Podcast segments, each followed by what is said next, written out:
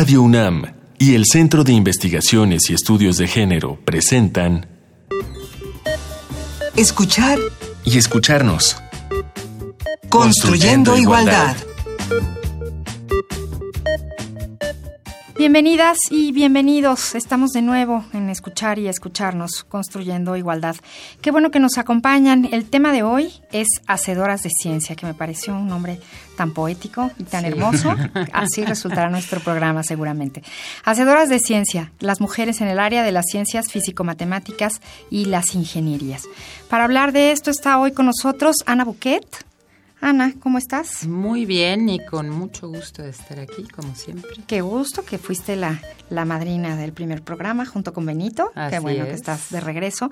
Ana es la directora del Centro de Investigación y Estudios de Género, del CIEG. Es también investigadora en el mismo centro y es especialista en género y educación superior.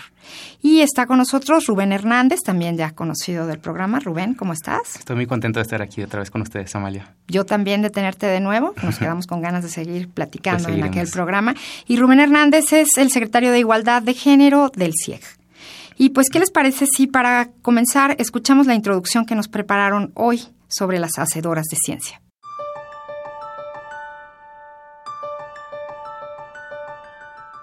Marie Curie, científica.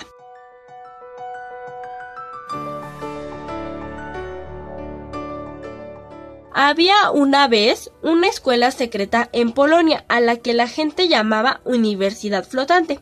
En ese entonces el gobierno era muy estricto con lo que la gente podía o no podía estudiar. De hecho, las mujeres tenían prohibido ir a la universidad. Mary y su hermana eran estudiantes de la escuela secreta, pero ya estaban hartas de esconderse. Un día oyeron hablar de una universidad parisina que se llamaba la Sorbona, en la cual aceptaban mujeres, así que decidieron mudarse a Francia. A Marie le fascinaban los metales y los magnetos. Descubrió que algunos minerales eran radiactivos y emitían poderosos rayos, además de brillar en la oscuridad. Para analizar las propiedades de estos minerales, Marie los incendiaba, los derretía, los filtraba y pasaba la noche despierta viéndolos brillar. La radiación se usa para tratar varias enfermedades, pero también es muy peligrosa. De hecho, después de todos estos años, los cuadernos e instrumentos de Marie siguen siendo radiactivos, y para mirarlos hay que usar ropa y guantes protectores. Pierre, el esposo de Marie, quedó tan intrigado por sus investigaciones que dejó de lado su trabajo con cristales para colaborar con ella. Juntos descubrieron dos nuevos elementos radioactivos, el polonio y el radio. Marie Curie ganó dos premios Nobel por su trabajo y podría haberse enriquecido con sus descubrimientos, pero en vez de eso decidió que los resultados de sus investigaciones estuvieran al alcance de todo el mundo.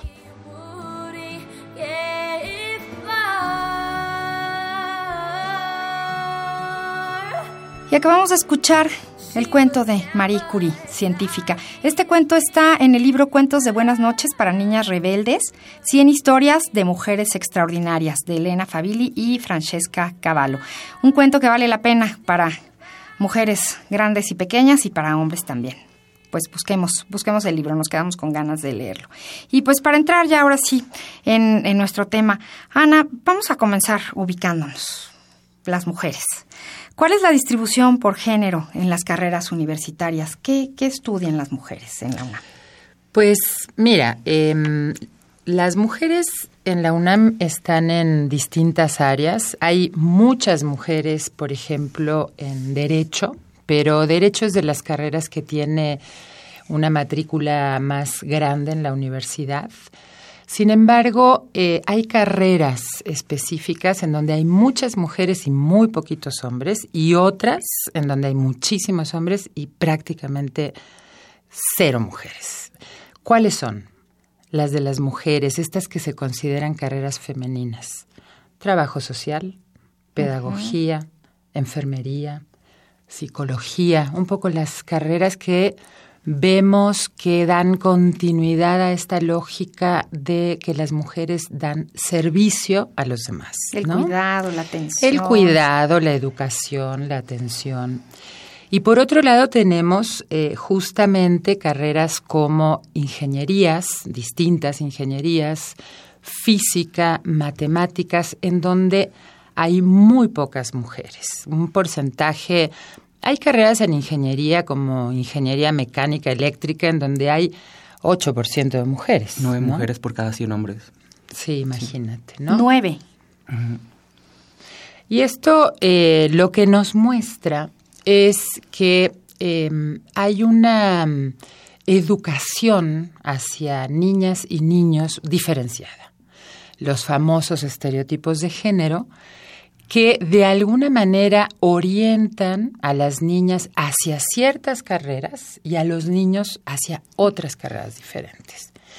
Y esto tiene una consecuencia muy importante, y es que las carreras en donde hay más mujeres son carreras con menos prestigio y luego en el mercado laboral con menos ingresos. Que serían de alguna manera consideradas como carreras más, entre comillas, fáciles podría decirse así, como más sencillas en su curso. También hay una lógica de que hay algunas carreras que son las duras, las difíciles, las que se necesita ser muy inteligente para estar ahí, y otras que son eh, un poco así como más sencillas, en donde no hay matemáticas, donde todo el mundo le tiene miedo a las matemáticas. Entonces, sí hay una lógica de prestigio y de desprestigio de otras áreas. Claro, y como en el caso de la carrera de enfermería, que pues si la ponemos en paralelo con, con, la carrera de medicina, pues son áreas de conocimiento que tienen, que implican responsabilidades y, y, saberes muy, muy similares, ¿no? Pero que a la hora de la práctica implica un nivel de reconocimiento distinto. Entonces tenemos a muchas mujeres estudiando enfermería, a pocos hombres haciéndolo, y luego en la práctica médica, pues el reconocimiento de la labor de los médicos varones como algo, algo que, se, que se reconoce mucho y el trabajo de las, de las mujeres enfermeras como un trabajo más discrecional, un trabajo que ayuda a que se lleve a cabo la labor médica de los profesionistas. Entonces, digamos, puede que sean dos eh, profesiones con una similar responsabilidad y, y nivel de complejidad de los conocimientos, pero a la hora de la práctica, pues el reconocimiento es distinto. ¿Y qué, qué las hace decidir así? ¿Hay mitos? ¿Hay presión familiar? ¿Qué, qué pasa? Hay de todo, de, de esas dos cosas que tú mencionaste y otras más, ¿no? Sin duda hay una forma de educar desde la familia y luego se reproduce en la primaria y en la secundaria y en la prepa, que tiene que ver con esta eh, diferenciación artificial y arbitraria de las capacidades de las mujeres y de los hombres, ¿no? Como si naturalmente las mujeres tuvieran un tipo de capacidades y los hombres tuvieran otro tipo de capacidades. El problema de esto es que es percibido por la mayor parte de las personas como algo natural. Y desde los estudios de género sabemos que esto es producto de una construcción cultural, ¿no? y que esta construcción cultural es no solo transmitida por madres, padres, maestras, maestros, medios de comunicación, religiones, etcétera, sino que es introyectado subjetivamente por las personas. Entonces, hay como una convicción íntima de que efectivamente las mujeres servimos para una cosa y los hombres servimos para otra, pero sabemos que eso no es así. Y bueno, lo vamos a hablar en un rato y nos vamos a dar cuenta de por qué no.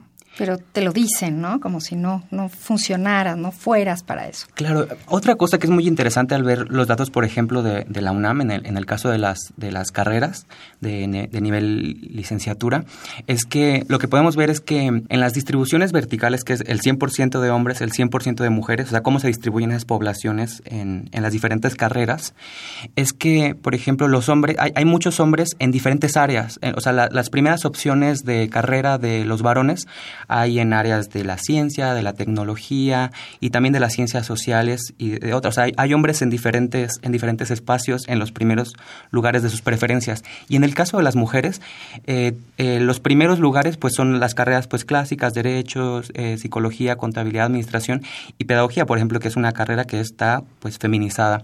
Pero para que lleguen a, a una primera opción que tenga que ver con las ciencias, con las matemáticas y con la física, hay que esperar a, a ver hasta el lugar 19. O sea, hay, hay 19 carreras que no tienen que ver con la ciencia, con la tecnología, donde hay más mujeres y es hasta el lugar 19 que, que, que, comienza a haber más mujeres. Entonces lo que vemos es que los hombres protagonizan diferentes lugares y las mujeres se tardan en empezar a protagonizar espacios como el de la ciencia y la tecnología. Vamos a escuchar ahora nuestro corte musical. El día de hoy elegimos una canción que se llama Mujer de Amparo Ochoa. Amparo Ochoa, que es una cantante mexicana de la nueva canción de los setentas. Escuchemos.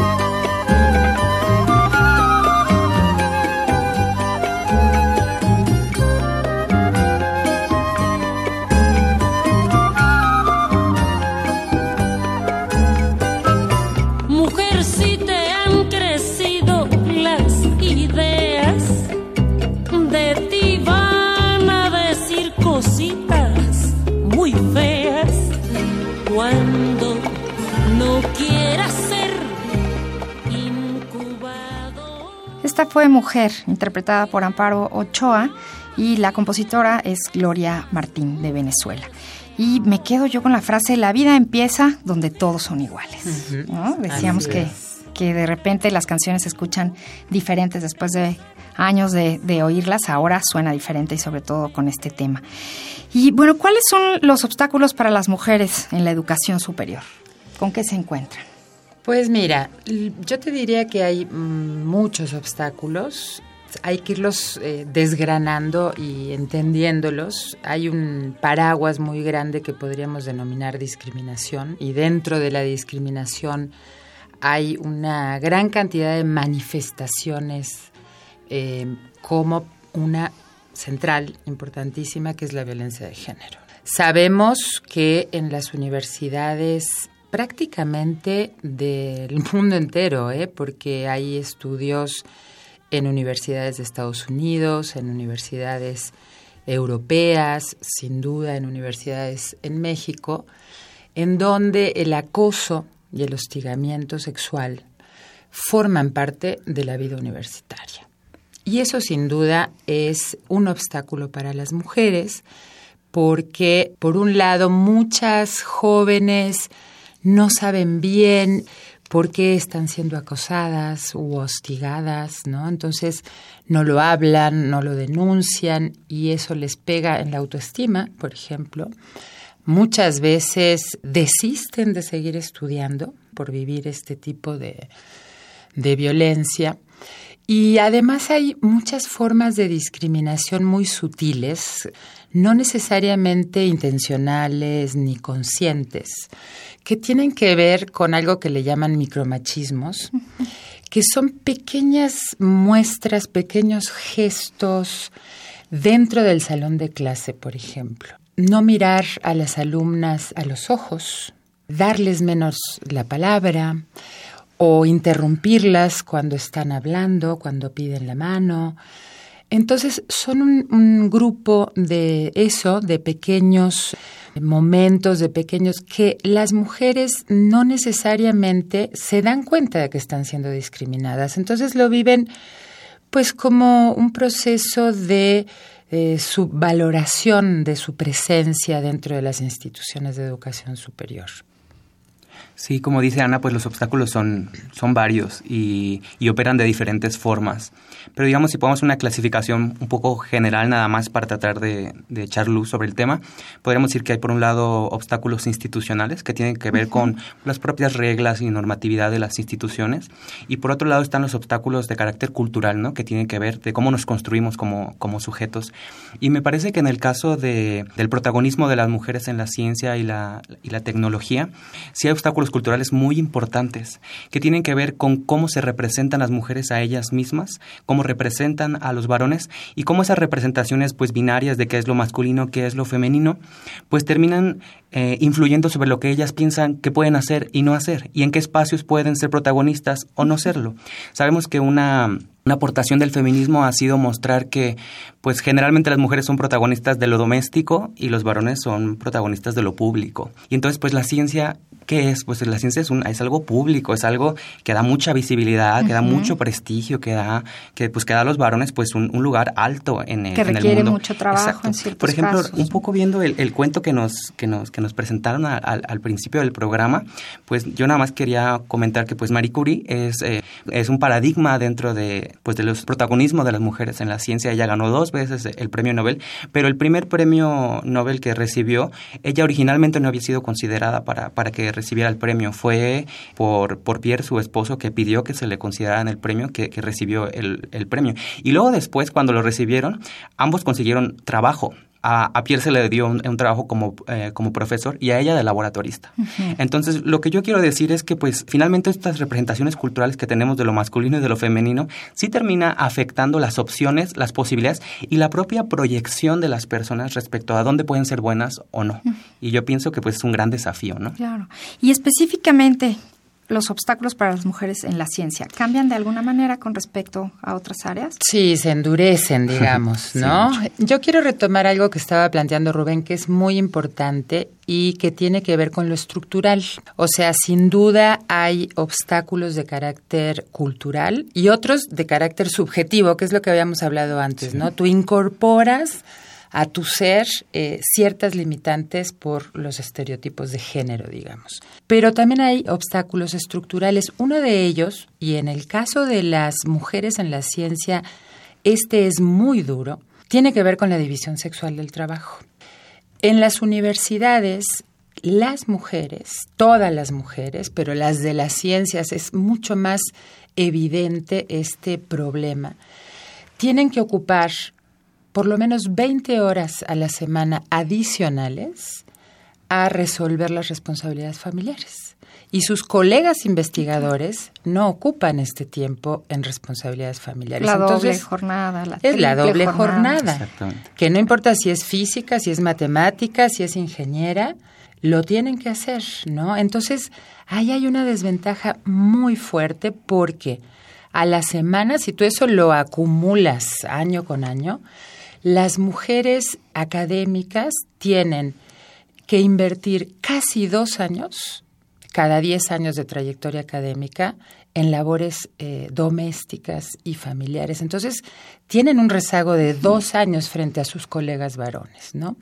Y bueno, además, eh, específicamente en los institutos de ciencias eh, básicas, de ciencias duras, aunque no hay que decirles duras, sin duda, la discriminación y el ambiente hostil dentro de estos espacios académicos es mucho más evidente porque a los hombres les resulta extraño que las mujeres estén ahí.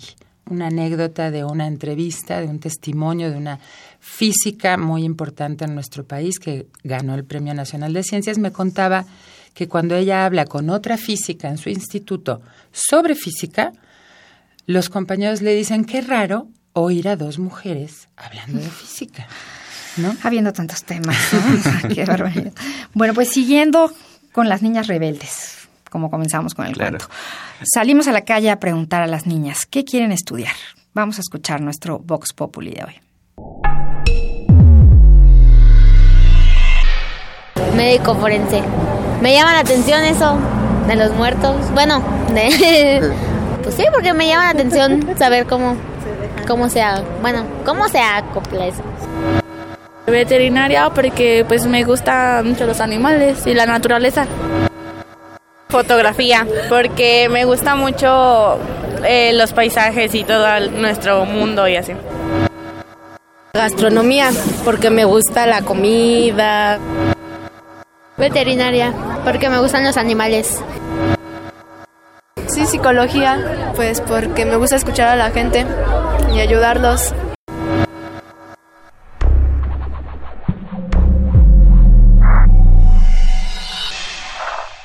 Pues ya escuchamos algunas niñas rebeldes que encontramos por el camino. Rubén, ¿quieres comentarnos algo de lo que escuchamos? pues quisiera decir que me, que me impresiona, pero pues la verdad es que con tanto tiempo conociendo las experiencias de cómo se ubican las mujeres en el panorama, en el panorama perdón, público de, de las profesiones, pues sí lo que escucho en las niñas es que pues hay tal vez poco interés por estudiar carreras de la, de la ciencia y la tecnología. Algo me, recordaba un poco a un video que alguna vez vi de, Julieta Fierro, donde ella decía que cuando era chica le decían que era tonta y que ella pensaba que era tonta, ¿no? Y que entonces cuando ella decidió que, quería estudiar, escogió una como carrera técnica para dar clases, fíjate, era más acercada a la, pedagogía, que sabemos que es una carrera feminizada, y pues eh, decidió pues que quería dar clases de física pues porque le interesaba un poco, aunque la sociedad se había encargado de decirle que era tonta y un poco ella dice que ella también se lo creía, ¿no? Y entonces fue por coincidencia, porque pues al estudiar para ser técnica de física, que se enteraba de otras cosas, que conoció la astronomía. Y, hoy por hoy es una, es una gran astrónoma mexicana y es, es un orgullo para nuestro país que ella haga el trabajo que hace. Pero digamos, eh, cuando ella era, niña, o sea, me, refiero un poco por el Vox Populi, ella no pensaba que la física, que las matemáticas y la astronomía podría ser su futuro. Entonces yo creo que desde, pues desde niñas y desde niños, pues se nos van interiorizando un montón de cosas, para qué somos buenas, para qué somos malas, y eso termina teniendo como resultados muy importantes sobre lo que después escogemos.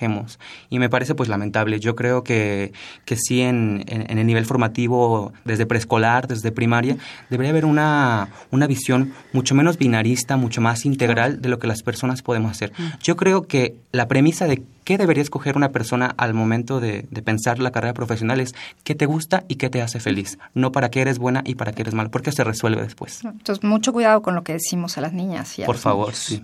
Y Ana, para cambiar esto, ¿cuáles serían las acciones, qué políticas institucionales habría que aplicar? Mira, hay, hay muchas, hay una gama enorme de, de, posibilidades para avanzar en este tema. La UNAM en particular ha avanzado mucho con políticas de carácter general para toda la universidad, ¿no? No específicamente para el área de las, de las ciencias. Pero estas políticas generales ayudan a transformar un poco el ambiente, ¿no? Porque sí plantean el tema de la violencia de género, tenemos un protocolo que está funcionando, eso va a ir de alguna manera disminuyendo el acoso y el hostigamiento sexual dentro de la universidad, la incorporación del tema de género en algunas carreras que permita que las y los jóvenes vayan entendiendo, ¿no? Todo este andamiaje gigantesco que en definitiva lo que hace es poner a las mujeres en una condición de subordinación. Ahora, es necesario impulsar políticas específicas para el área de la ciencia y acabamos de tener un evento en el CIEG sobre este tema, sobre género, ciencia y tecnología y un panel con científicas que están impulsando distintas acciones para que, por un lado, las mujeres, como decía Rubén, se animen más a estudiar ciencias duras, ciencias básicas, y por otro lado, para que forcemos un poco la incorporación de las mujeres a estas áreas. En algún momento la universidad tuvo un programa que habrá que evaluar y revisar, pero tiene que ver, por ejemplo, con darles una plaza académica a las mujeres que egresaron del doctorado en física, matemáticas o ingeniería. Becar a las jóvenes que de la licenciatura salen con muy buenos promedios en estas áreas también para que sigan estudiando en posgrado. Y sin duda tiene que haber procesos de reconocimiento. ¿A qué me refiero? A que son muchos más los hombres los que obtienen nombramientos como el emeritazgo o que obtienen premios de carácter nacional, porque también pasa otro fenómeno que es importante actuar sobre él, que es de manera muy inconsciente, y, y sí es inconsciente, y este es un tema importante porque la gente no tiene manera de, de darse cuenta de que lo está haciendo, valoran el trabajo de las mujeres, sobre todo en esas áreas, más bajo que el de los hombres. Y eso ha sido estudiado, ha sido analizado y comprobado. A las mujeres en matemáticas, por ejemplo, nos dicen en nuestros estudios, cuando hay un artículo de matemáticas en donde sale un hombre y dos mujeres o una mujer, piensan que el hombre las ayuda para que puedan publicar. O sea, no hay una confianza en el trabajo de las mujeres, aunque estas mujeres sean brillantes, ¿no? Entonces, hay una devaluación previa sobre el trabajo de las mujeres en estas áreas. Hace falta mucho trabajo. mucho, mucho trabajo y sí muchas políticas institucionales que puedan fortalecer la presencia de las mujeres en estos espacios, porque en la UNAM hay muchas mujeres en el Instituto de Física, en el Instituto de Matemáticas, en el Instituto de Ingeniería, pero hay que darles las condiciones para que ellas pues puedan trabajar en un ambiente más motivante, más amigable, eh, de mayor confianza, ¿no? Nos vamos entonces con esto. Por supuesto que cambios ha habido, por supuesto que mujeres brillantes y trabajando en la ciencia las tenemos en la universidad, pero queremos más. Más, exacto. Más y más reconocidas. Más y más reconocidas. Y que se animen las mujeres a estudiar ciencia. Claro. Y que sigan creciendo las ideas a mujeres y a hombres también en esta universidad. Muy bien, pues muchísimas gracias. Esto fue Escuchar y Escucharnos, Construyendo Igualdad, hoy con el tema Hacedoras de Ciencia, que sí resultó un bonito programa, un poético programa. Y estuvieron con nosotros Ana Buquet y Rubén Hernández del CIEG. Muchísimas gracias. Al contrario, un placer estar aquí. En la coordinación de este programa, Ana Moreno, en la investigación y redes sociales del CIEG, Edith Díaz, la investigación y música a cargo de Antonio Quijano, en la asistencia de producción Ivonne Morán, en la operación técnica Rafael Alvarado, nuestra productora Silvia Cruz Jiménez. Yo soy María Amalia Fernández y los esperamos la próxima semana para seguir construyendo igualdad. Radio UNAM y el Centro de Investigaciones y Estudios de Género presentaron Escuchar y escucharnos. Construyendo, igualdad.